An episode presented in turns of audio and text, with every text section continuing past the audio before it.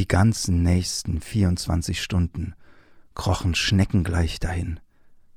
Kein Mensch erschien mich zu erlösen. Was mich hauptsächlich beunruhigte war, dass der Wasservorrat in meinem Kruge bis auf ungefähr einen Viertel Liter zusammengeschrumpft war. Inzwischen informierte mich das Rollen der Brick, dass wir schon weit auf hoher See sein müssten. Indem ich der Gestalt alle Schwierigkeiten meines isolierten und trostlosen Zustandes erwog, kam ich zu dem Entschluss, noch einmal weitere 24 Stunden zu warten, worauf ich dann, falls immer noch keine Hilfe erfolgt sei, den Weg zur Falltür einschlagen und versuchen wolle, entweder Verbindung mit meinem Freund aufzunehmen oder zumindest doch durch die Öffnung etwas frische Luft zu schöpfen. Während ich diesen Gedanken noch nachhing, fiel ich, jeglicher gegenteiligen Anstrengung zum Trotz, in einen Zustand von Tiefschlaf oder korrekter, dumpfer Betäubung. Meine Träume waren von der allerschreckhaftesten Gattung. Unter anderen Erleidnissen wurde ich zwischen mächtigen Kissen elendiglich zu Tode erstickt, durch Dämonen vom allerabscheulichsten und grimmigsten Aussehen. Ungeheuerliche Schlangen hielten mich in endloser Umarmung. Unmäßig große Baumstrünke, grau und blattlos, ragten auf in endloser Folge, soweit das Auge reichte. Ihre Wurzeln unten bargen sich in weithin gedehnten Morästen, deren kummervolle Lachen um sie lagen, tiefschwarz und still und schrecklich ganz und gar. Und die wunderlichen Bäume schienen mit menschlicher Lebhaftigkeit begabt und renkten die Knochenarme hin und her und schrien auf die stummen Wasser ein, um Gnade in den schrill und durchdringenden Tönen der allerempfindlichsten Todesangst und Verzweiflung.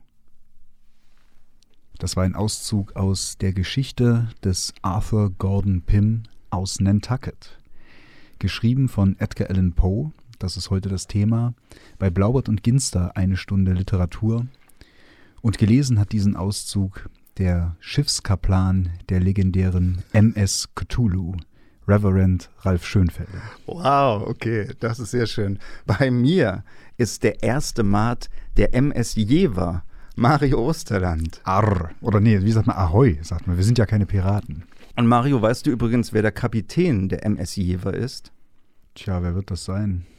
Klär mich auf. M. Gruppe. Unser langjähriger Natürlich, Stammhörer. Wer sonst? wer sonst? Das sind halt so die Dinge, die am nächsten liegen, da kommt man nicht drauf. Ja. Ne? Man sieht den Wald, nee, wie, man sieht den Baum vor lauter Wäldern nicht.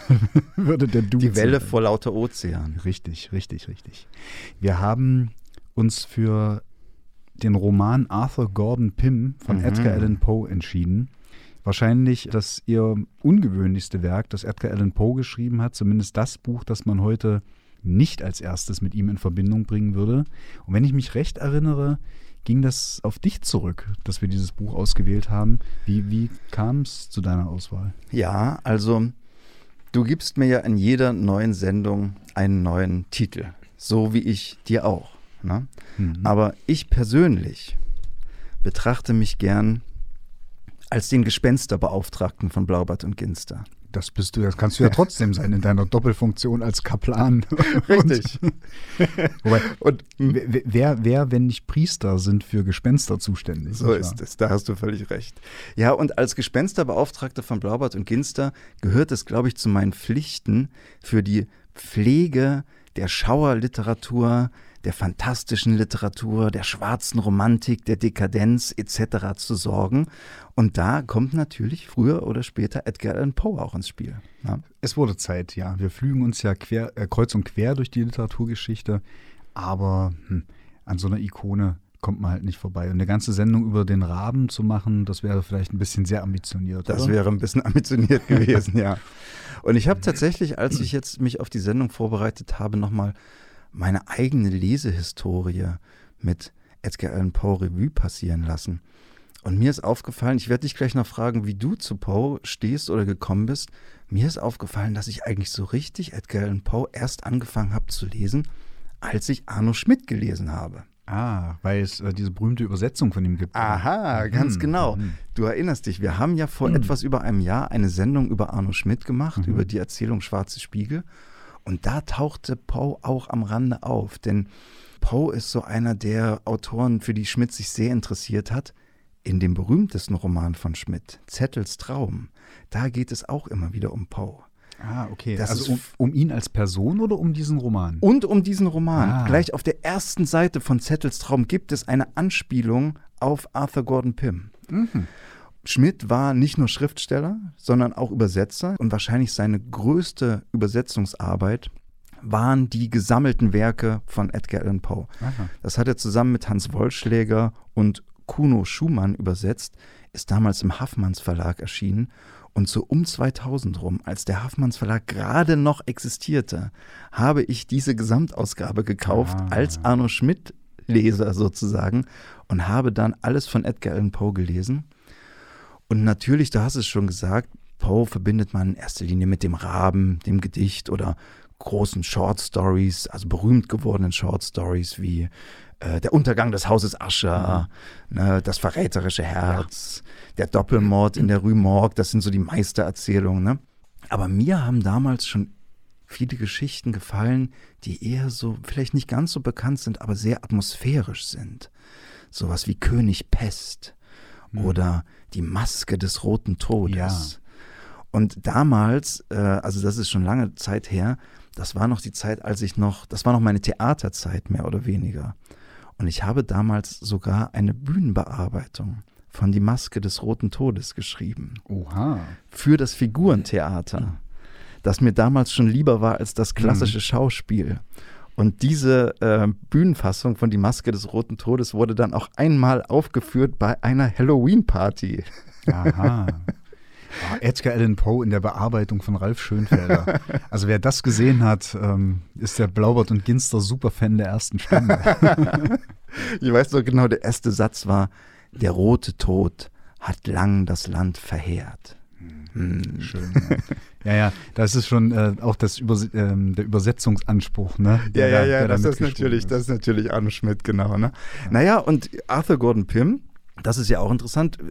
In erster Linie kennen die Leute Kurzgeschichten und Gedichte, aber ich glaube, in den letzten Jahren ist Arthur Gordon Pym ins Zentrum des Interesses gerückt. Es gab immer wieder auch in Deutschland Neuübersetzungen. Du hast die von letztem, vorletztem Jahr gelesen. Ne? Genau, das ist, vorletztes Jahr bei DTV erschienen, ähm, in der Neuübersetzung von Andreas Nohl. mhm. Äh, auch Arthur Gordon Pyms Abenteuer heißt es da. Da werden wir auch nochmal drauf zu sprechen. gibt kommen. immer einen neuen Titel. die- Mit jeder. Neuübersetzung gibt Und es das eine ist, neue. glaube ich, in, in dieser neuen Ausgabe, also DTV macht, wenn ich das richtig verstanden habe, jetzt auch eine Reihe der Gesamtwerke von Edgar Allan Poe. Mhm. Zumindest sind, ist das der dritte Band schon, der in dieser Neuaufmachung bei DTV erschienen ist.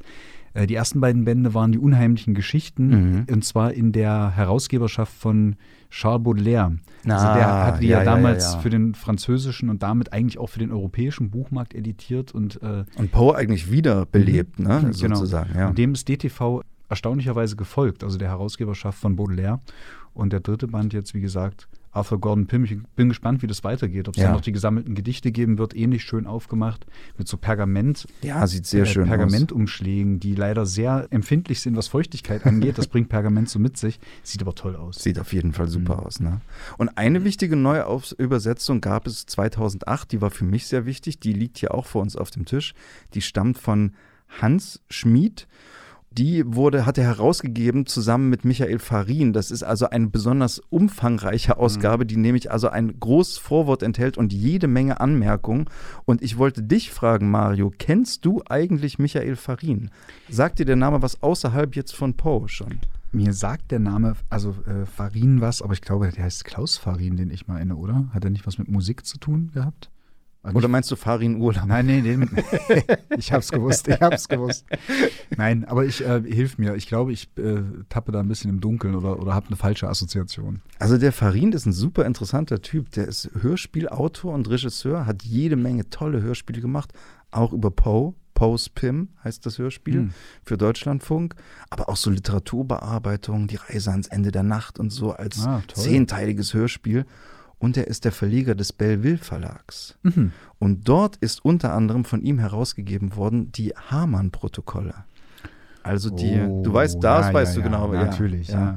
Die Gesprächsprotokolle mit dem Massenmörder Fritz Hamann. Hm. Und Farin war dann auch auf Grundlage dieser Protokolle mit Drehbuchautor des Films Der Todmacher. Ah, eine der, besten, eine der besten Rollen, die Götz George je gemacht hat. Ja. Wirklich großartig. Gibt es auch eine tolle Graphic Novel von, von Harman. Bei Carlson ist die, glaube ich, erschienen, aber schon, schon ein paar Jahre her. Gut, bevor wir ganz vom Weg abkommen, erzähle ich vielleicht noch ganz kurz, wie Ja, ich zu, zu Edgar Allan Bitte, Poe bitte. gekommen bin. Und zwar äh, über die Simpsons. Ach was, aha, Ja. stimmt, da gab es die Folge mit dem Raben. Genau. Ne? Ja. Das ist, glaube ich, die erste oder zweite Treehouse of Horror äh, Halloween-Spezialfolge, in der es also die Simpsons-Bearbeitung vom Raben gibt.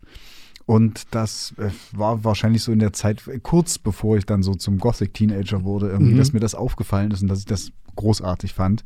Und dachte, was soll das denn mit diesem Raben nimmermehr und nimmermehr? Und bin dann irgendwie so drauf gekommen über, weiß ich nicht, Google gab es wahrscheinlich für mich noch nicht oder so. Irgendwie habe ich es halt rausgefunden, dass das eben ein Gedicht von, von Edgar Allan Poe ist und dass das so ein Gothic-Klassiker Ja. ist. Und äh, tatsächlich gibt es noch eine zweite ähm, Folge von den Simpsons, in dem Edgar Allan Poe eine wichtige Rolle spielt. Oh. Und zwar, da hat äh, Lisa so eine Art Konkurrentin in der Schule, die also auch so eine Streberin ist und, Okay. und ähm, also si- sich durch sehr ähm, gute und kreative Leistungen hervortut. Und da gibt es in der Schule, in der Grundschule von Springfield, einen Diorama-Wettbewerb. Und diese und, und Lisa müht sich da ab, irgendwie so eine Szene aus einem Oliver Twist, äh, aus dem Roman Oliver Twist irgendwie nachzustellen. Und diese Konkurrentin hingegen macht ein Diorama mit der einer Szene aus Das verräterische Herz von Edgar Allan Poe. Oh, wo die, Da ist so ein kleiner Schalter an Nein, diesem Diorama an der Seite und dann, und dann, dann, fantastisch. Dann, dann klicken so Ja. diese, diese Dielen, Die Dielen, vom ja. Boden, unter dem quasi das Herz begraben ja, ist. ja. Und äh, da dachte ich mir, ah, das verräterische Herz. Und dann habe ich tatsächlich angefangen, die Kurzgeschichten von Edgar Mhm. Allan Poe zu lesen. Und wahrscheinlich liegt es an dieser Simpsons-Folge, dass das verräterische Herz bis heute meine Lieblingsstory von Das Poe ist auch eine tolle Geschichte Ja. auf jeden Fall. also ich gehöre aber definitiv zu den Lesern, die den Raben kennen. Vielleicht noch ähm, An Eleonore ist noch ein bekanntes Mhm. Gedicht von Oh ja. Annabelle Lee. Äh, Annabelle Lee, genau. Was ja auch sehr Niederschlag gefunden hat in der, in der Gothic-Rockmusik sozusagen. Und eben die Kurzgeschichten. Arthur Gordon Pym, für mich auch absolutes Neuland. Oder es war Terra Australis Incognita. Bis heute. Mario, kannst du uns vielleicht, bevor wir jetzt zum Roman kommen, noch mal ein kleines bisschen was über Poe erzählen? Denn die, die Lebensgeschichte von Poe, die Lebens- und Sterbeumstände von Poe sind hochinteressant. Ziemlich irre, ja. Und vieles war mir bis zur Vorbereitung auf diese Sendung auch wirklich unbekannt. Man hat so ein ungefähres Bild von ihm. Man kennt so diese letzte Daguerreotypie, wie er so ein bisschen traurig guckend mit Schnurrbart und diesem hochgeschlossenen Rock und dieser Ja. Halsbinde uns so entgegenguckt. Und man denkt sich, die, dieser Typ sieht wirklich aus wie der, wie der prototypische Grufti irgendwie, der sein Leben lang eigentlich nur auf Friedhöfen rumgehangen hat. Und, ähm, Er hat viel auf Friedhöfen rumgehangen. und, ähm, und genau, und dann, dann ist irgendwie Ja. diese, diese bittere Ironie, dass man sich diese Lebensgeschichte von Edgar Allan Poe anschaut und sich denkt, mein Gott, das ist ja wirklich von, von Beginn an, also wirklich von Beginn an eine, ein schwieriges, eigentlich auch ein sehr trauriges Leben. oh ja. Zur Einordnung. Edgar Allan Poe wurde im Januar 1809 in Boston geboren, ist im Oktober 1849 gestorben. Also er ist auch nicht sonderlich alt geworden, 40 Jahre. Und Edgar Allan Poe wurde geboren als Sohn mittelloser Schauspieler in Mhm. Boston. Der Vater wohl ein sehr schlechter Schauspieler, ein sehr talentloser, der wohl schwer alkoholsüchtig, äh, alkoholkrank war und sich allerspätestens äh, mit dem zweiten Lebensjahr vom kleinen Edgar aus dem Staub gemacht hat. Verbleib unbekannt. Man geht Genau. davon aus, dass er wenig später auch gestorben ist, dieser Vater. Man weiß es aber nicht genau. Das ist schon so das erste, die erste Tragödie und auch irgendwie das erste Mysterium im Leben von Edgar Allan Poe. Der damals noch nicht so hieß, sondern nur Edgar Poe hieß. Aber da kommen wir noch drauf. Und schon zwei Jahre später, nach seiner Geburt, äh, 1811, stirbt Edgar Allan Poes Mutter Elizabeth Poe. Ja. Und das ist nun wirklich ein ganz, eine ganz besondere Geschichte, denn diese Elizabeth Poe, die war zwar auch mittellos, aber sie war beim Publikum sehr beliebt. Sie Mhm. äh, gehörte auch zu also einer Theatertruppe, die fahrend unterwegs waren. Und die machten eines Tages äh, Station in Richmond, Virginia. Und äh, dort kam es aber dazu, dass sie ähm, an Tuberkulose erkrankt ist, sich nicht mehr weiter von äh, aus Virginia wegbewegen konnte und dort quasi einen sehr, naja, den roten Tod, ja, ja. hat man es genannt, Na, die, ja. Schwind, die Schwindsucht, ein, äh, einen langsam qualvollen Tod gestorben ist und mutmaßlich, so geben die Quellen Aufschluss, im Beisein der Kinder. Und hast du auch gelesen, wie man sie, was man gemacht hat, um Genau. sie sozusagen ruhig zu stellen? Und ja. um, um sie ruhig zu stellen in diesem ganzen äh, Stress, hat man sie mit äh, Brot gefüttert, das man vorher in Gin getränkt Genau. hat. Das ist auch für das weitere Leben von Edgar Allan Poe ganz ja, interessant. Ja.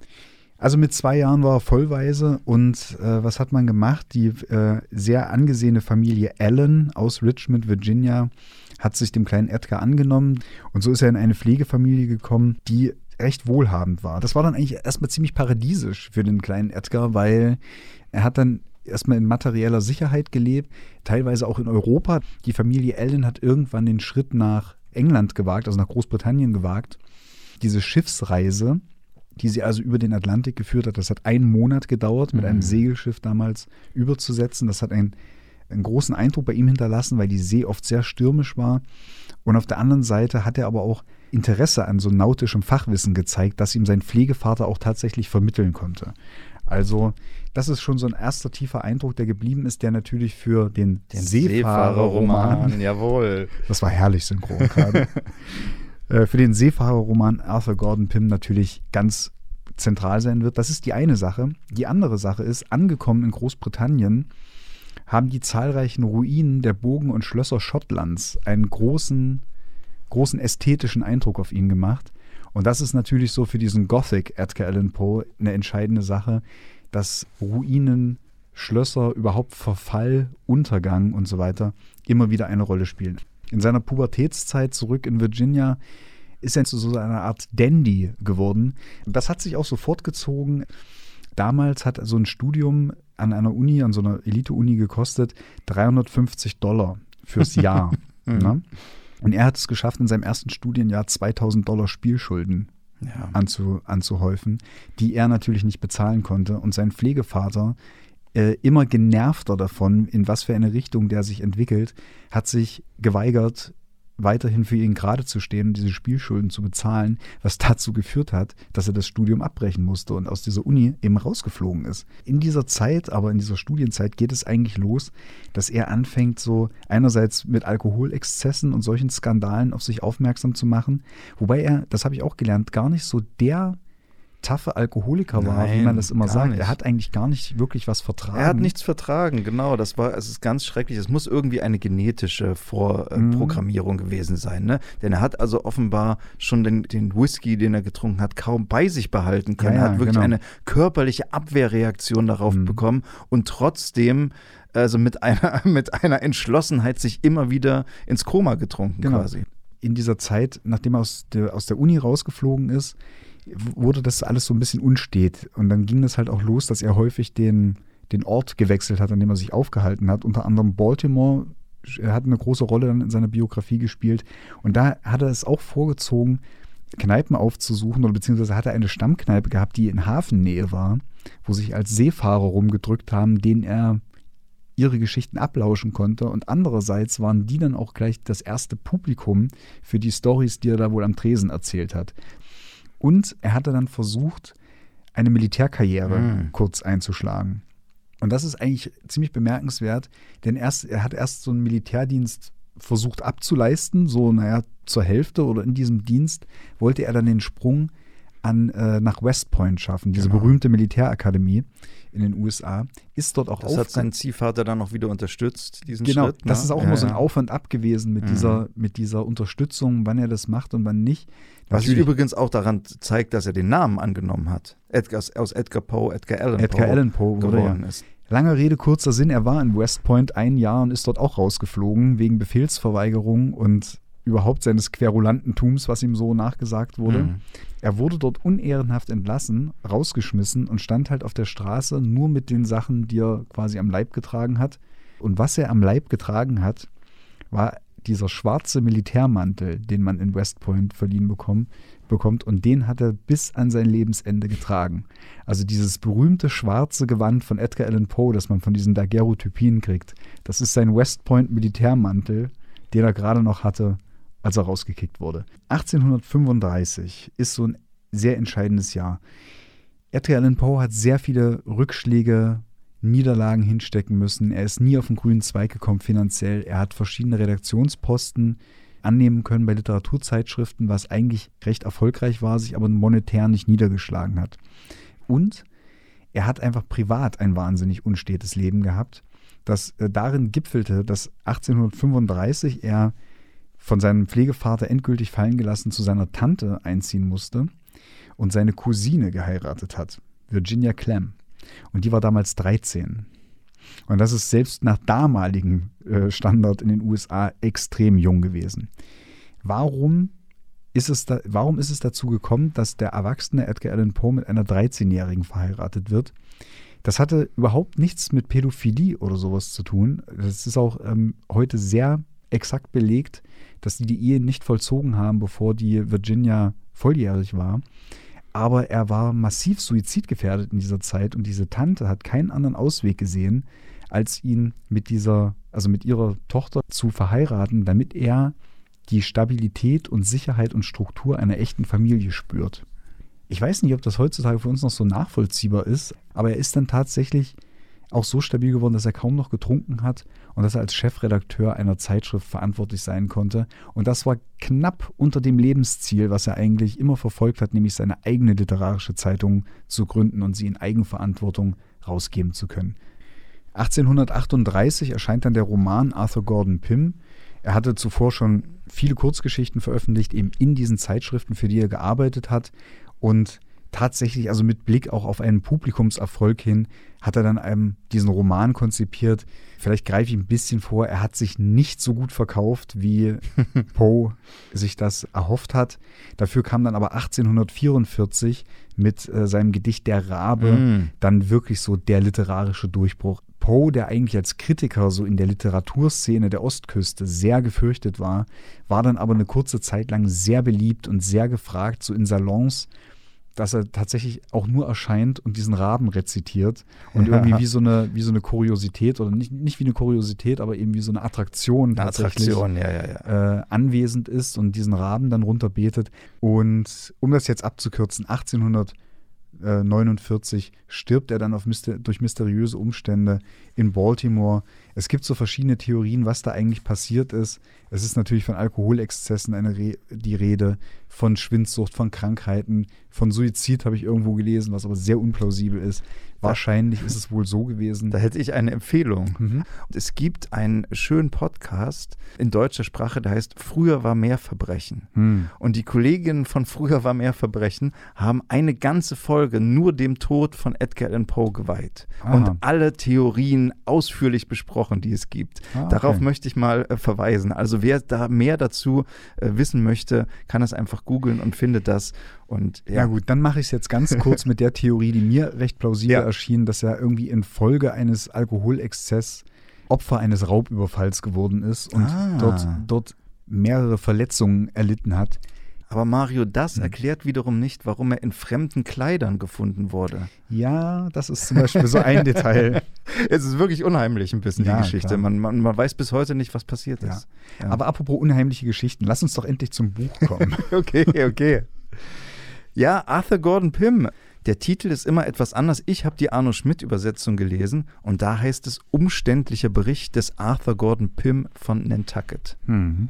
Ja. ja. also ich hätte noch Arthur Gordon Pyms Abenteuer ja. anzubieten. Das wäre so kurz. Dann die Geschichte des Arthur Gordon Pym aus Nantucket.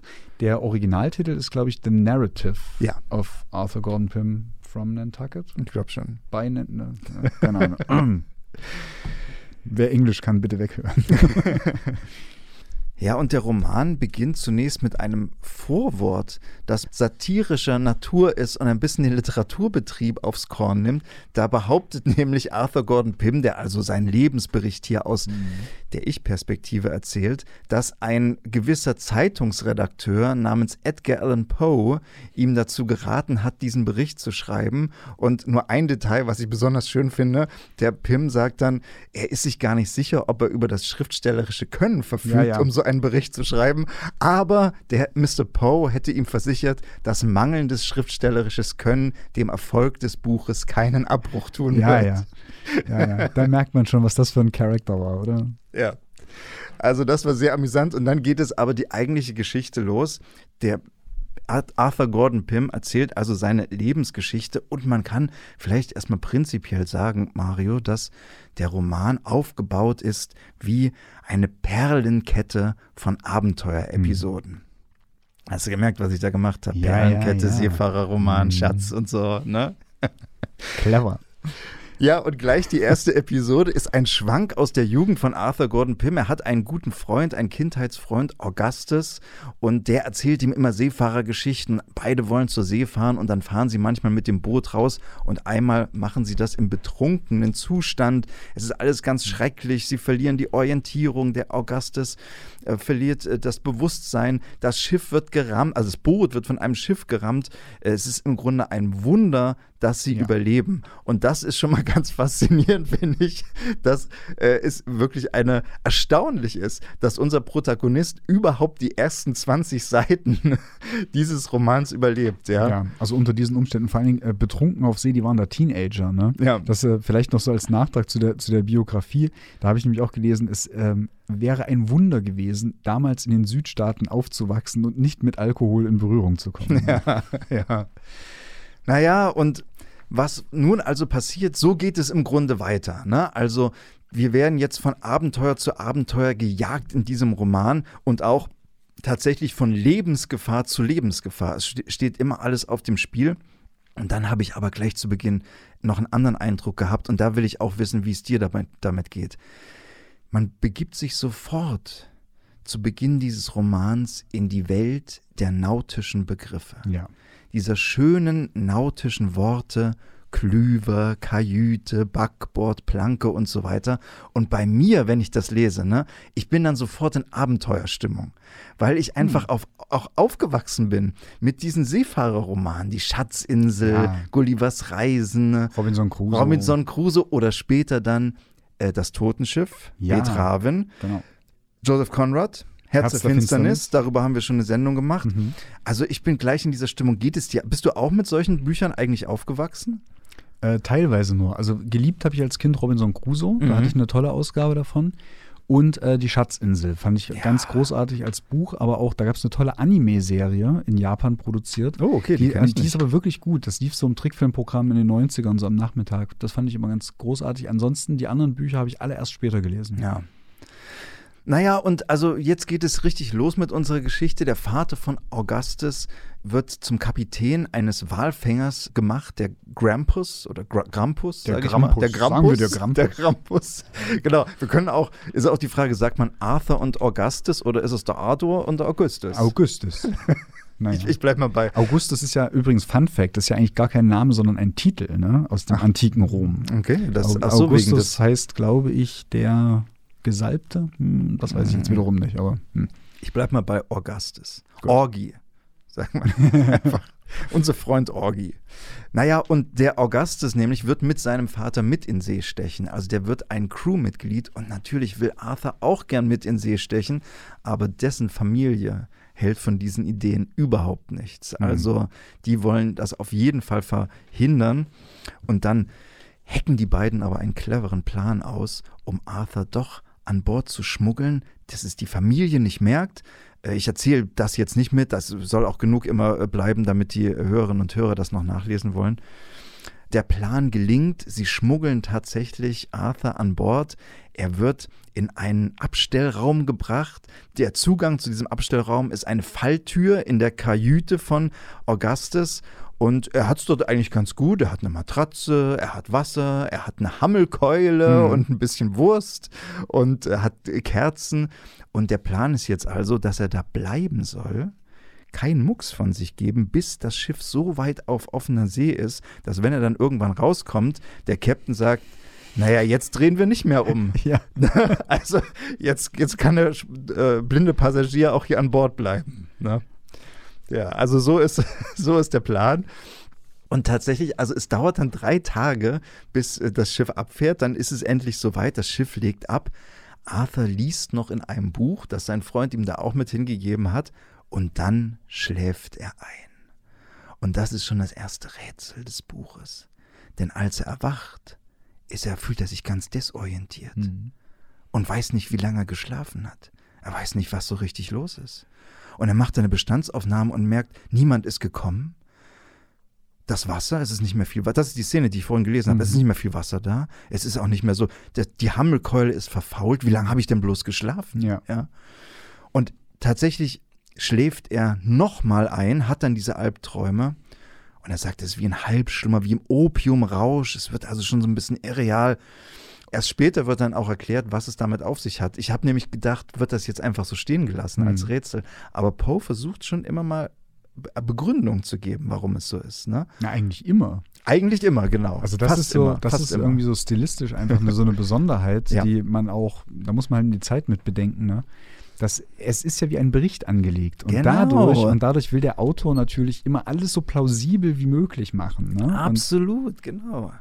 Und auch durch das Vorwort zum Beispiel, auch dass er ein Vorwort als Arthur Gordon Pym schreibt, Mhm. das hat alles dazu beigetragen, das können wir jetzt schon verraten, dass als das Buch erschienen ist, zunächst die Leute gedacht haben, das sei ein authentischer Bericht. Genau, genau. Ja. Man ist erst stutzig geworden, irgendwie, als zum Ende hin die Ereignisse dann doch etwas ähm, merkwürdiger wurden, sagen Ja, wir so. ja, oder? ja. ja. Na, also das war ja auch die Zeit der Entdeckungsreisen und so, das ist ja auch klar. Ne? Naja, irgendwann erwacht er wieder, er stellt plötzlich fest, und das ist schon die, die, das nächste Wunderliche, dass er in der Dunkelheit nicht mehr allein ist. Mhm. Da sitzt sein Hund, sein Hund, ein Neufundländer namens Tiger, der ist plötzlich bei ihm. Man weiß nicht, wer da hinkommt. Hast du auch erst gedacht, also Traum und Wirklichkeit verschwimmen, ne? Ist ja- Das habe ich gedacht, na klar, Mhm. genau. Ne? Und dann sagt er, okay, ich muss jetzt hier raus, es ist egal, ich muss irgendwie raus. Er kämpft sich zur Luke vor, zur, zur Falltür, versucht rauszukommen und die Falltür ist versperrt. Und damit sitzt er fest in der Ja. Dunkelheit. Ne? Ach, jetzt habe ich gerade gar nicht gesagt, was die Begründung ist, warum er so lange schläft. Das noch schnell einge. Mhm. Es wird dann später gesagt, eine Mischung aus eben der mangelnden Sauerstoffversorgung in diesem Loch Mhm. und offenbar die Dämpfe von altem Fischtran. Ja. Es ist eben ein alter Walfänger. Ne? Mhm. Diese Ausdünstung, die bewirken wohl also, ja, lassen einen schläfrig werden und lang Ja. schlafen. Na gut, aber jetzt sitzt er fest. Da wollte ich dich jetzt mal fragen, Mario. Das ist nämlich so ein Punkt, wo wir in der Vorbereitung mal kurz miteinander gesprochen haben, mal so geredet haben, wie so die Eindrücke sind. Ich habe es ja schon mehrfach gelesen. Es war das dritte Mal, dass ich das gelesen habe. Und ich glaube, das war schon so eine Stelle, wo es für dich nur so teilweise funktioniert hat. Ne? Also wo du auch ein bisschen Schwierigkeiten hattest, voranzulesen. Naja, diese, das ist das, was ich meinte mit, mit diesem Plausibilitätsstil. Das ist etwas, was wir heute so nicht mehr gewohnt sind. Denn das macht es ein bisschen holprig für den heutigen Leser, glaube ich zumindest, wenn man Dinge, die man eigentlich schon weiß, retrospektiv nochmal erklärt bekommt. Ne? Mhm. Dass man so sagt, es war im Übrigen so, dass der Krug dann und dann an Bord gebracht wurde oder dass die Hammelkeule dann und dann deponiert wurde. So, Also ich übertreibe das jetzt Ja. ein bisschen. Dass man so im Nachhinein, also man hat über eine Szene schon hinweggelesen und bekommt dann aber fünf oder sechs Seiten später nochmal eine Erklärung nachgereicht, die man aber eigentlich gar nicht braucht, weil man ja als Leser selber mitdenkt. So. Und, das, und dann, das ist für den heutigen Leser, also ich will es mal wirklich salopp formulieren, man fühlt sich dann so ein bisschen verarscht und für dumm verkauft. So, ne? Aber andererseits ist es, wenn, wenn man bedenkt, unter welchen Umständen das Buch geschrieben wurde, wie es funktionieren soll als Bericht und dass es tatsächlich satirische Elemente eingebaut hat für das damalige Publikum, also Mhm. auch einen gewissen Stil von Abenteuerberichten und Abenteuerromanen durchaus auch zu karikieren, Mhm. wie ich in Vorbereitung auf die Sendung gelernt habe, dann stimmt mich das schon wieder recht gnädig und denke mir so, du cleverer Hund, also du, du treibst schon so, so ein Spielchen jetzt hier mit dem Leser. Ja. Ich fand das damals, als du mir das gesagt hast, auch ganz faszinierend, weil ich mein, aber da sieht man daran, wie ganz unterschiedlich Menschen eben auch Bücher lesen. Ne? Für mich, als ich das jetzt, wie gesagt, zum dritten Mal gelesen habe, ich hatte das Gefühl, das ist perfekt getimed für mich als Leser, mhm. ne? Weil ich das Gefühl hatte, also der Arthur ist, sitzt jetzt da fest in dieser Dunkelheit. Hm. Er ist desorientiert. Seine Gedanken kreisen. Und für mich war dieses Kreisende, also äh, zurückzukommen auf Dinge, die schon passiert sind, hm. nochmal was zu erklären, sich zu fragen, wie ist das überhaupt gekommen? Wie ist das überhaupt gekommen? Hat so gepasst zu diesem Zustand hm. des Desorientiertseins. Ne? Und sich zu fragen, sich versuchen, einen Reim darauf zu machen, hm. was jetzt hier los ist, weißt du? Das ist ja aber auch noch ganz spannend. So, ja. wenn, ich will jetzt nicht zu sehr vorgreifen, aber es gibt dann eben später im Roman zum Beispiel noch eine Szene, äh, da wird also ein Kapitel lang darüber geredet, wie Schiffe beladen ja, darauf kommen wir tatsächlich. Da werde ich dich gleich ne? nochmal zu okay, fragen. Lass okay. uns das. Ja. Da habe ich gleich noch. Ja, da, da spiele ich dir den Ball wieder zu. Also für mich hat das tatsächlich sehr gut funktioniert, will ich nur sagen. Also gerade auch, weil die Erzählung an dieser Stelle länger dauert, spüre ich dieses Ausharren ne? und dieses Warten Arthurs auf die Erlösung. Die hoffentlich kommt. Mhm. Ich bin allerdings auch ein bisschen selber klaustrophobisch veranlagt. Vielleicht äh, aha, trägt das auch noch aha. dazu bei, diese Vorstellung von diesem engen, dunklen Ort. Ne? Und dann wahrscheinlich ja. noch abends im Bett unter der Decke so Method Reading. ja, ganz genau. Naja, in der Dunkelheit merkt er dann, dass äh, an dem Hund ein Stück Papier festgebunden wurde und mit den letzten Krümchen Phosphor, die er von den Streichhölzern noch hat, die äh, Kerzen hat der Hund inzwischen gefressen, mhm. die reibt er so aneinander und entzündet Licht und auf dem Papier kann er in der Kürze gerade so die Worte lesen, Blut, dein Leben hängt vom Verstecktbleiben ab. Und an dieser Stelle, obwohl ich, wie gesagt, weiß, wusste, wie es weitergeht, konnte ich es eigentlich vor Spannung kaum aushalten. Äh, ja, aber das fand ich auch echt klasse, ja. ja. Das war super. Das ist schon sehr zwingend so, ne? Das ist eigentlich so das, was man aus dem, aus dem Short Story Edgar Allan Poe kennt. Ja, ne? ja. So diese, die, also kleine, kleine Episoden, kleine gebaute, sehr atmosphärisch dichte Szenen, so, die auf eine Pointe hinauslaufen. Genau. So, so, so wie eigentlich die Short Stories funktionieren. Mhm. Ja. Das jetzt der Anfang etwas ausführlicher erzählt, um mhm. einfach mal diese Atmosphäre einzufangen. Jetzt will ich ein bisschen kürzer den Rest erzählen, denn wie gesagt, wir wollen natürlich, dass, wenn, wenn die Hörerinnen und Hörer, dass wenn euch das interessiert, dass ihr das Buch auch noch lesen wollt. Aber so ein paar Beats will ich doch jetzt noch mitliefern. Der Augustus, also Arthur wird dann gerettet, sonst wäre das Buch vorbei an dieser Stelle. Das ist ja, ja klar. Ne? Das kann man, glaube ich, verraten. Das, das darf man verraten. Augustus kommt zu ihm, erklärt ihm auch, dass er den Hund mit an Bord gebracht hat und äh, also für seinen Freund. Aber was viel wichtiger ist, er erzählt ihm, dass es eine Meuterei an Bord gegeben hat. Und die Meuterer haben einen großen Teil der Crew brutal ermordet, haben einen anderen Teil, unter anderem auch den Vater von Augustus, in ein Rettungsboot gesetzt und ins Nichts hinausgeschickt. Und es ist also alles ganz gefährlich.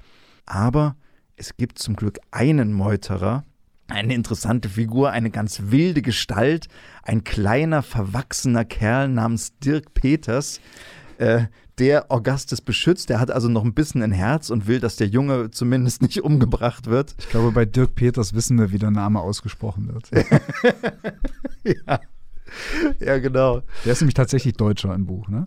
Nee, der Oder? ist, ich glaube, der hat deutsche Vorfahren ja, und so. äh, ist dann aber auch irgendwie, hat, glaube ich, eine indianische Mutter oder so. Das ist so ah, ja, eine stimmt. ganz interessante doch, ja, Geschichte. Genau, so, ja, doch, hm. genau. Naja, und als dann kurz darauf sich die Meuterer in zwei Parteien spalten, weil sie nicht genau wissen, wie es weitergehen soll und sich so abzeichnet, dass deren Reise auch nicht gut ausgehen wird, da entscheiden sie sich, unsere Helden das Schiff zurückzuerobern und es wird dann auch dem Dirk offenbart, da ist noch jemand an Bord. Das mhm. ist unser Ass im Ärmel quasi. Ne? Genau, ja. Und mit einem sehr geschickten Trick, ich verrate nicht welchem, äh, gelingt es ihnen tatsächlich, diese Ganoven äh, zu überwältigen und zu ja. irritieren, sage ich mal, auszutricksen. Ja? ja. Und es schließt sich ein weiterer Kampf an, ein weiteres Blutbad. Am Ende dieses Blutbads sind nur noch Arthur, Augustus, Dirk Peters und einer der Meuterer am Leben. Und das finde ich auch ganz faszinierend, dass also dieses Buch nicht nur Abenteuer enthält, sondern es hat wirklich also sehr explizite und krasse Gewaltdarstellung. Mhm, ja. und ich weiß auch nicht, ob das so normal war zu der Zeit. Das Ich weiß wirklich nicht, aber das heftig. Ist, aber das ist mir jetzt, jetzt wo du so zusammenfasst, fällt mir das eben auch auf, weil sonst gibt es ja immer so Bücher, da reden wir hier im Podcast darüber und sagen, es ist nicht schlimm, dass man das Ende verrät oder es ist nicht schlimm, dass man das und das verrät, weil es einfach eine Art von Literatur ist, die anders funktioniert. So, also die nicht über Plot und dergleichen funktioniert, sondern eben über die Qualität der Sprache. Und hier ist es halt einfach auffällig, es ist eine Literatur, eine, eine durchaus mit Anspruch produzierte Publikumsliteratur, die aber tatsächlich mit Effekten funktioniert. oh ja. So, und diese Effekte, die darf man halt tatsächlich nicht verraten, weil, weil die Szenen ja wirklich so sich äh, so abspulen, ich will nicht sagen abspulen, so verdichten, dass es eben diesen Effekt gibt. Ne? Ja, genau, genau. Und es ist auch, auch was glaube ich auch zum Unterhaltungswert beiträgt, es wechselt immer mal die Form. Denn Mhm. jetzt, wo dieses Abenteuer äh, gemeistert ist und die drei auf, auf dem Schiff sind, das auch noch in einen schweren Sturm gerät und sie also ohne Wasser, ohne Verpflegung auf diesem Schiff festsitzen, da wandelt sich die Form und wird eigentlich eine Art Tagebuchform plötzlich. Ja.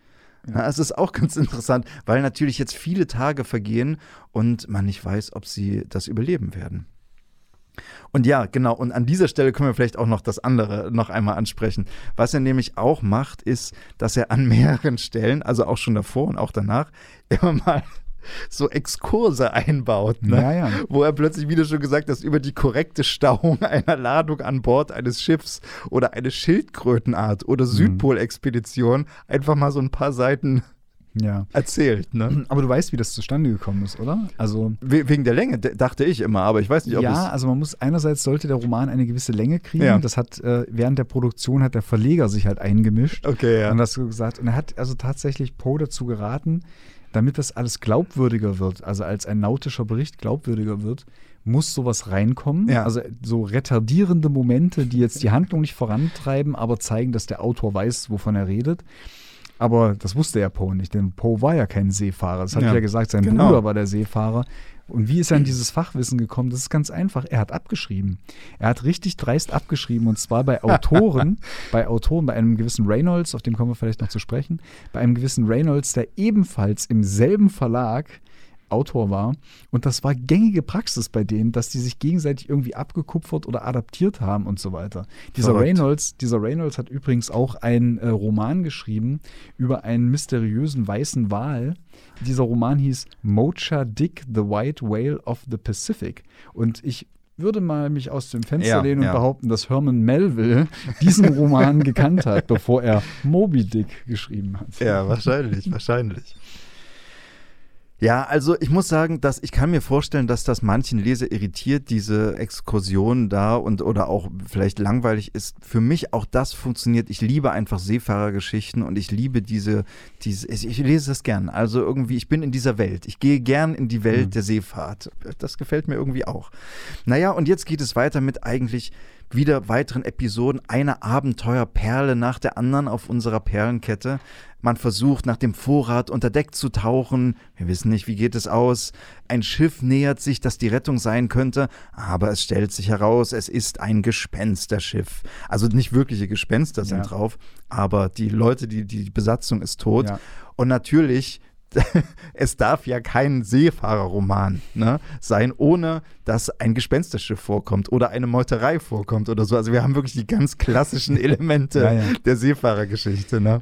Genau, also auch da gibt es ja so, so einen Hintergrund dazu, wenn ich den kurz anreißen soll, dass äh, Edgar Allan Poe war ein Riesenfan von Robinson Crusoe. Ne? Mhm. Ich weiß nicht, ob du das Das wusste ich wusstest. nicht, nein, das wusste ich Und er nicht. hat äh, auch eine, ich glaube, eine Rezension über Robinson Crusoe in einem seiner literarischen Magazine verfasst, in dem er behauptet hat, Robinson Crusoe ist der Gipfel der Abenteuerromane. Mhm. Das ist Höhepunkt und Ende dieses Genres und danach kann nichts mehr kommen. Ja, wohl wissend, dass er es natürlich versuchen wollte, einen noch besseren und noch spannenderen Seefahrerroman Ja. zu schreiben. So. Und eben genau dieses Genre genau kannte und wusste, das sind die Bausteine, also das ist, oder das ist sozusagen diese, wie sagt man, das sind die Noten, die ich zur Verfügung habe und damit muss ich, mache ich jetzt eine neue, aufregende Komposition. Wenn man Ja. geglaubt hat, es geht nicht mehr weiter, dann habt ihr noch nicht Edgar Allan Poes Seefahrerroman gelesen, so nach dem Motto, ja. Ja, und ein weiteres Baukastenstück, das natürlich da äh, gut dazu passt, ist die Frage, wenn der, der Vorrat ausgeht, soll man den Schritt zum Kannibalismus wagen oder Stimmt, nicht? ja. Das sind auch so Fragen. Auch das kommt vor. Ich verrate nicht, ob man sich dafür oder dagegen entscheidet. Schließlich ist das Schiff kurz davor zu sinken und sie werden gerettet. Wieder einmal, wie am Anfang, von einem anderen Schiff, von einem Handelsschiff, einem Schoner. Jane Guy heißt, äh, heißt der. Das, der ist ein Schiff, das in den Süden fährt und der Kapitän nimmt sie also auf, peppelt sie wieder hoch, gibt ihnen Essen und Getränke und sie entscheiden sich dann, Mitglieder der Crew zu werden Mhm. und auf diesem Schiff zu bleiben. Und wir gehen also ins nächste Kapitel Genau. dieser Abenteuergeschichte über. Und das ist das, der letzte Teil des Romans. Und es ist ganz interessant, die beiden sind also eine Weile, also Dirk Peters und Arthur sind auf diesem Schiff gelandet und die sind schon eine Weile dort und sagen dann irgendwann, was hinter ihnen lag, kommt ihnen vor wie ein Albtraum nur noch. Es kommt ihnen schon nicht mehr real vor. Und tatsächlich wechselt der Roman an diesem Punkt in so eine Sphäre des Traumhaften, Fantastischen langsam, langsam immer mehr. Der Captain dieses Schoners will also bis zum Südpol weitersegeln. Der Südpol zu dem Zeitpunkt noch nicht betreten von Menschenfuß. Terra Na? Incognita. Genau, das kommt erst später. Und dann dringt das Schiff also in immer tiefere Eismassen vor, doch die Temperaturen steigen. Ja. Es ist ganz merkwürdig, ne? Und aus dem Wasser fischt dann die Crew den Kadaver eines seltsamen Tiers äh, heraus. Ein Tier mit weißem Fell und scharlachroten Zähnen und scharlachroten Klauen. Ein Tier, das man natürlich noch nie gesehen hat, unsere, unsere Crew bis zu dem Zeitpunkt. Schließlich erreicht das Schiff eine bewohnte Insel. Die Einwohner nennen die Insel Zalal und die Eingeborenen haben, also sind von schwarzer Hautfarbe, haben aber auch schwarze Zähne. Und es ist ganz merkwürdig, dass sie offenbar eine ganz irrationale Angst vor der weißen Farbe haben. So, und dann kommen natürlich die nächsten beunruhigenden Fragen. Sind die friedlich, sind die nicht friedlich? Arthur und Dirk finden auch in einer Höhle auf dieser Insel seltsame Schriftzeichen. Wir wissen nicht, was bedeuten bloß diese Schriftzeichen. Und danach geht die Reise immer noch weiter. Sie fahren immer tiefer in den Süden. Das Wasser wird immer heißer. Das Wasser nimmt eine milchig weiße Farbe an. Weißer Staub rieselt vom Himmel. Das Boot wird von Stromschnellen ergriffen und was dann passiert, kann ich wirklich nicht mehr verraten. Tada. Tada, genau. Aber ich kann sagen, der Roman läuft auf einen ganz schaurigen Höhepunkt zu, der sehr vage bleibt. Und gerade weil er so vage bleibt, eigentlich so eine transzendente Qualität erhält. Also die Schwelle der begreifbaren Wirklichkeit überschreitet. Und auch, äh, das ist tatsächlich auch der Punkt, der nicht aufgelöst wird von Edgar Allan Poe. Und das war der Punkt am Roman, also das Ende, wo ich dann spätestens dachte, aha, H.P. Lovecraft hat dieses Buch also auch gelesen. Und das ist Das vielleicht wirklich ganz interessant, denn ich hatte das vorhin ange angerissen, dass das Buch kein Publikumserfolg war, Mhm. als es erschienen ist.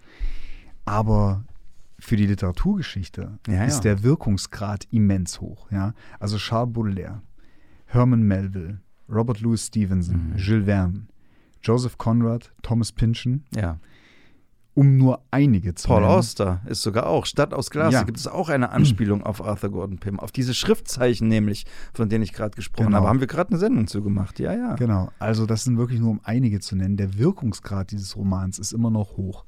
Also eigentlich so, der Roman Arthur Gordon Pym hat so ein klassisches Schicksal bekommen, ein irgendwie herausragendes oder besonderes Werk einer Autorenbiografie, das aber später irgendwie nur noch in Anführungsstrichen für Schriftsteller hauptsächlich interessant war. Ne? Mhm. Also jetzt im Vergleich zu der Rabe Ja, zum Beispiel. ja. Ja, Mario, du hast uns ja schon die ganze Zeit mit Bonusinformationen hier versorgt. Ich habe dir ja mein Buch ausgeliehen von Arthur Gordon Pym in der Übersetzung von Hans Schmid, herausgegeben von Michael Farin. Wir haben es am Anfang erwähnt, bei Mare erschienen. Das ist also ein Buch, das ganz viel äh, Material, ganz viel zusätzliche Informationen und Anmerkungen erhält. Und äh, du hast, ich sehe hier an dem Buch sind viele Markierungen auch dran. Na, einige. Na, ja. einige zumindest. hast du denn noch ein bisschen mehr Backstory zur Entstehungsgeschichte des Mhm. Romans? Ich fand das wirklich ganz interessant. Das ist herausragend aufgearbeitet in dieser, in dieser Edition, weil man sich natürlich fragt, das ist ein, ein ungewöhnliches Werk für Poe, das haben wir jetzt mehrfach angesprochen. Wie kommt es dazu, dass er diesen Roman geschrieben hat, diese ganze Thematik? Es gibt nicht nur diese biografische Verankerung mit der Seereise als Kind nach England oder der Bruder, der irgendwie Seemannsgarn-Geschichten mitgebracht hat und so weiter, sondern es gab tatsächlich in der Zeit, als das Buch erschienen ist, also in den 1830er Jahren, Hm. eine große, große Faszination in den USA, eine sehr junge Nation damals noch, eine große Faszination für unbekanntes Terrain. Und das Ja. ist ganz wörtlich gemeint. Also alle Gebiete der Welt, damals gab es ja noch welche, die unerforscht waren, haben gerade für das junge Amerika eine Faszination ausgelöst. Und jetzt wissen wir alle, wie das verlaufen ist. Man hat diesen Kontinent von Ost nach West stückweise besiedelt, Mhm. angetrieben von einem mächtigen Goldrausch Mhm. ist man quasi immer weiter nach Westen gezogen, bis man also von Ja, Küste und dann irgendwann gab es, kein, gab es keinen Raum mehr. Ne? Genau, dann gab es ja. keinen Raum mehr. Also Ja. diese, diese Frontier, dieser Begriff zwischen Zivilisation und der Wildnis, die hat sich so weit verschoben, bis also das ganze Land zivilisiert war und die Indianer in Reservate getrieben Ja. waren und andere traurige, traurige Geschichten und Entwicklungen. Das war aber eben nicht immer so, dass sich alles auf diesem Landweg nach Westen konzentriert hat, sondern es gab eine Zeit, in der das Meer tatsächlich eine riesige Rolle auch darin gespielt hat, zu so einer Art Identitätsraum für die junge USA zu werden. Ja. Und das hatte einfach damit zu tun, dass man selber noch keine so großen Entdecker-Ikonen wie zum Beispiel James Cook oder so vorweisen konnte und man selber in die Welt, also in, in, in See stechen wollte, um neue Gebiete zu erforschen, die natürlich zu kolonialisieren. Und in diesem Klima, was ich jetzt so umrissen habe, ist irgendwann ein. Achso, dann gab es die Expedition von Lewis und Clark. Das muss noch gesagt werden. Das ist, das ist ganz wichtig. 1803, die Lewis und Clark-Expedition war die erste, die vom US-Kongress tatsächlich finanziert wurde. Und in diesem Klima kommt ein gewisser John Cleves Simmes Jr. daher, 1818 war das, und veröffentlicht an die ganze Welt gerichtet, ich erkläre, die Erde ist hohl. so, bitte? bitte? So. Ja, die Erde ist hohl und der Eingang zur Hohlerde ist an den Polen. Mhm. Und zwar ist der, der am besten zu erreichende Eingang am Nordpol. Genau. Dort ist das Loch und dann geht es sozusagen in konzentrischen Kreisen, geht es einmal durch die Welt durch bis zum Südpol und so fließen dann im Übrigen auch die Meere. Ja? Ja, also ja, alle ja. Meere fließen zum Norden hin und dann gibt es die Strömung im Inneren nach Süden. Genau. Am Süden entspringen die Meere wieder und fließen wieder nach Norden. Und deswegen wollte dieser Simmes auch tatsächlich seine These damit beweisen, indem er zum Nordpol fährt und einfach eben Die, also die ein- Erde durchquert, Genau, quasi. genau. ja. Und einfach nur in Anführungsstrichen der Strömung folgt, Ja. sozusagen. Diese Theorie ist relativ. Spoiler Alert, er hat es nie geschafft. Spoiler Alert, er hat es nie geschafft. Und, und Spoiler Alert, auch diese Theorie ist, also seine Version der Theorie ist relativ schnell wieder in Vergessenheit geraten. Ja. Es hat sich dann aber ein anderer Typ dieser Theorie angenommen, nämlich ein Jeremiah Reynolds. Er hat, wie gesagt, diesen Proto-Moby Dick geschrieben. So. Ja. Also der war auch so Entdecker, Schriftsteller, Abenteurer, alles irgendwie so ein bisschen zusammen. Und der hat diese, der war auch von dieser Hohlerde-Theorie sehr fasziniert, hat aber eigentlich eher daran geglaubt, dass der Eingang am Südpol zu finden Mhm, sein mhm. muss.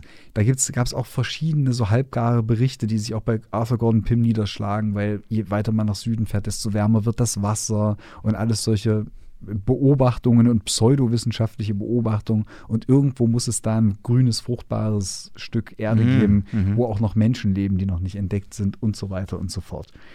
Und dieser Reynolds, äh, der war clever. Der hat so diese ganzen Sachen mit dieser Hohlerde-Theorie so ein bisschen beiseite geschoben in der Öffentlichkeit und hat aber beim Kongress versucht, sich stark zu machen dafür, eine Finanzierung einer Südpol-Expedition Genau. zu bekommen, um eben den Ruhm der USA zu mehren.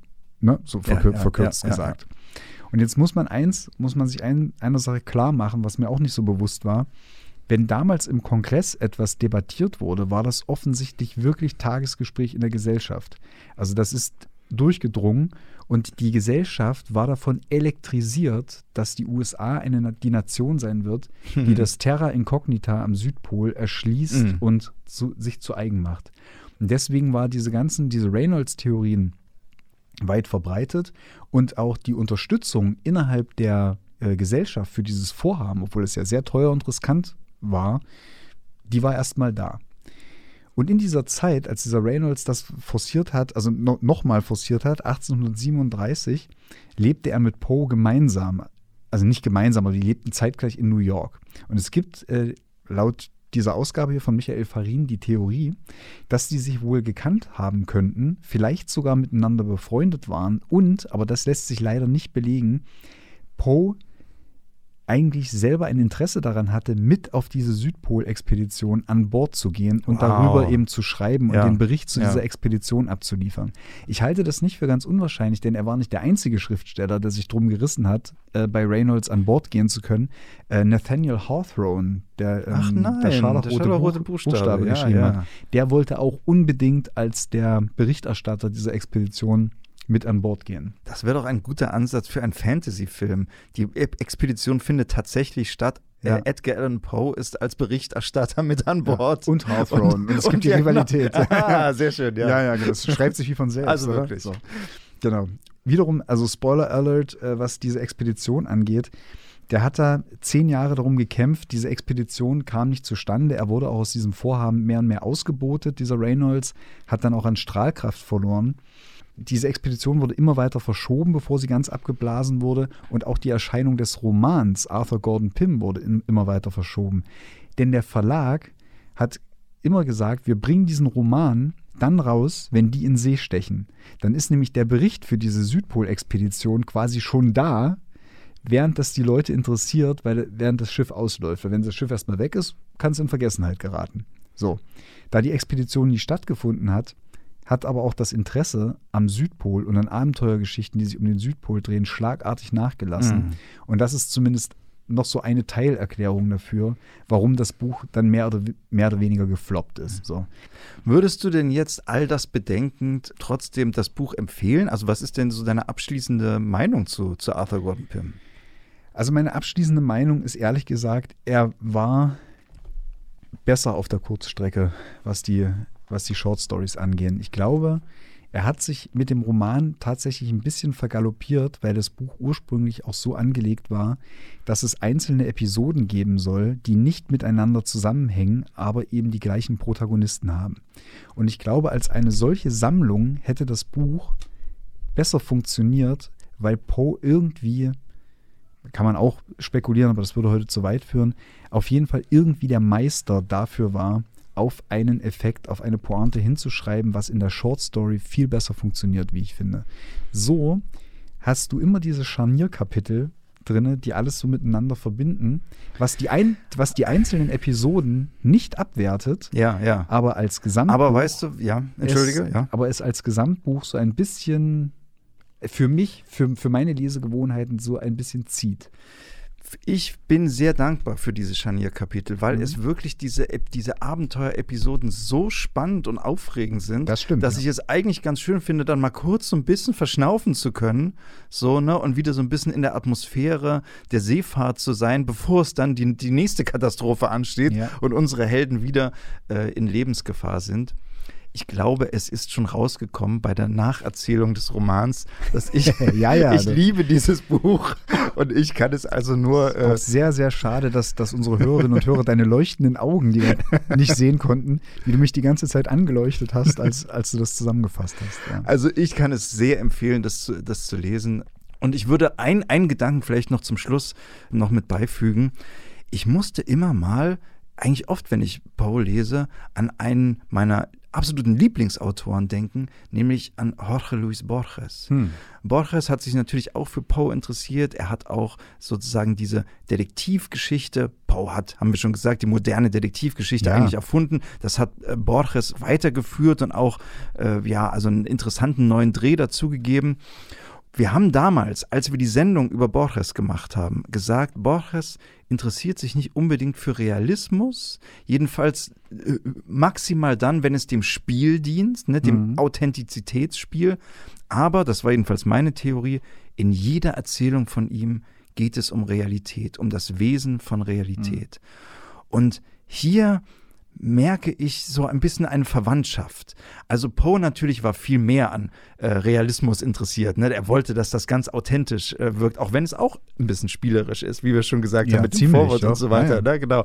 Aber tatsächlich ist, glaube ich, auch ein großes Motiv dieses Romans ist, was ist Wirklichkeit, was ist, was ist mhm. echt und was nicht. Ne?